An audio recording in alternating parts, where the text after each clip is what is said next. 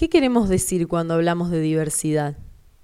Vivimos buscando categorías para explicar absolutamente todo, como si poner nombres y definir sus significados fuera una acción que nos tranquiliza, que encuadra la mente dentro de las barreras de lo posible y lo imposible, que limita las opciones para tener menos que decidir.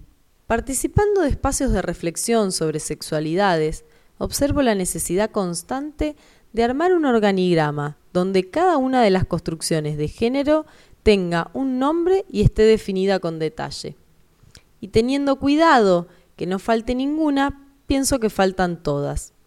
Que cada persona construya su sexualidad como más le place, como puede, jugando entre la opresión de lo asignado por los otros y nuestros deseos.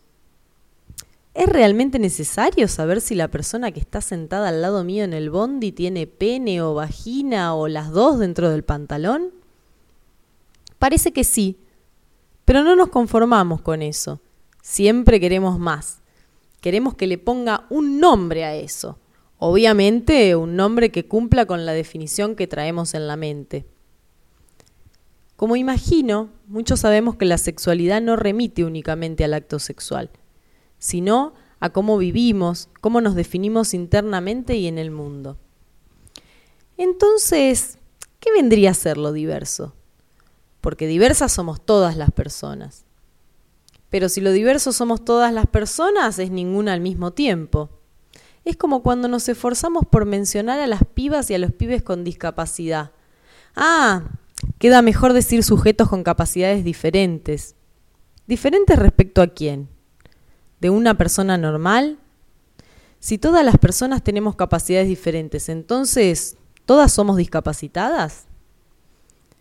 El problema con lo realmente diverso es que nos habilita a pensar más allá del pensamiento binario.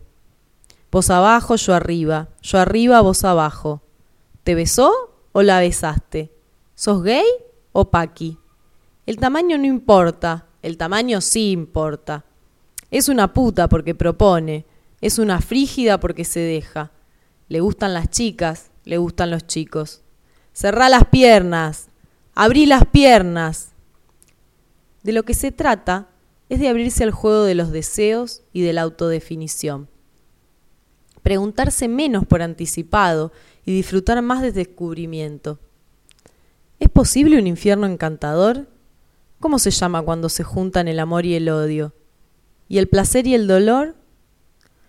Nos quieren hacer creer a la fuerza que el mundo solo puede pensarse dentro de esa polarización, pero nuestros cuerpos se hablan, nuestras mentes sudan y lo demás no sé aún si existe.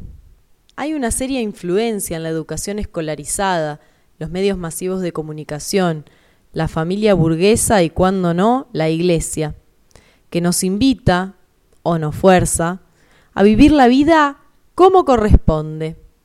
Es decir, educando para obedecer y reprimirnos, desinformándonos acríticamente, sometiéndonos a estructuras familiares patriarcales y, cuando no, metiendo niños debajo de las sotanas.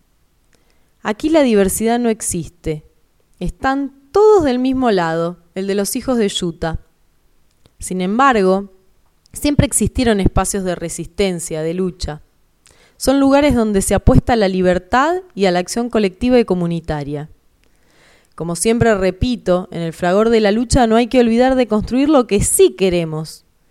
Y el arte, en ese sentido, cumple un rol fundamental.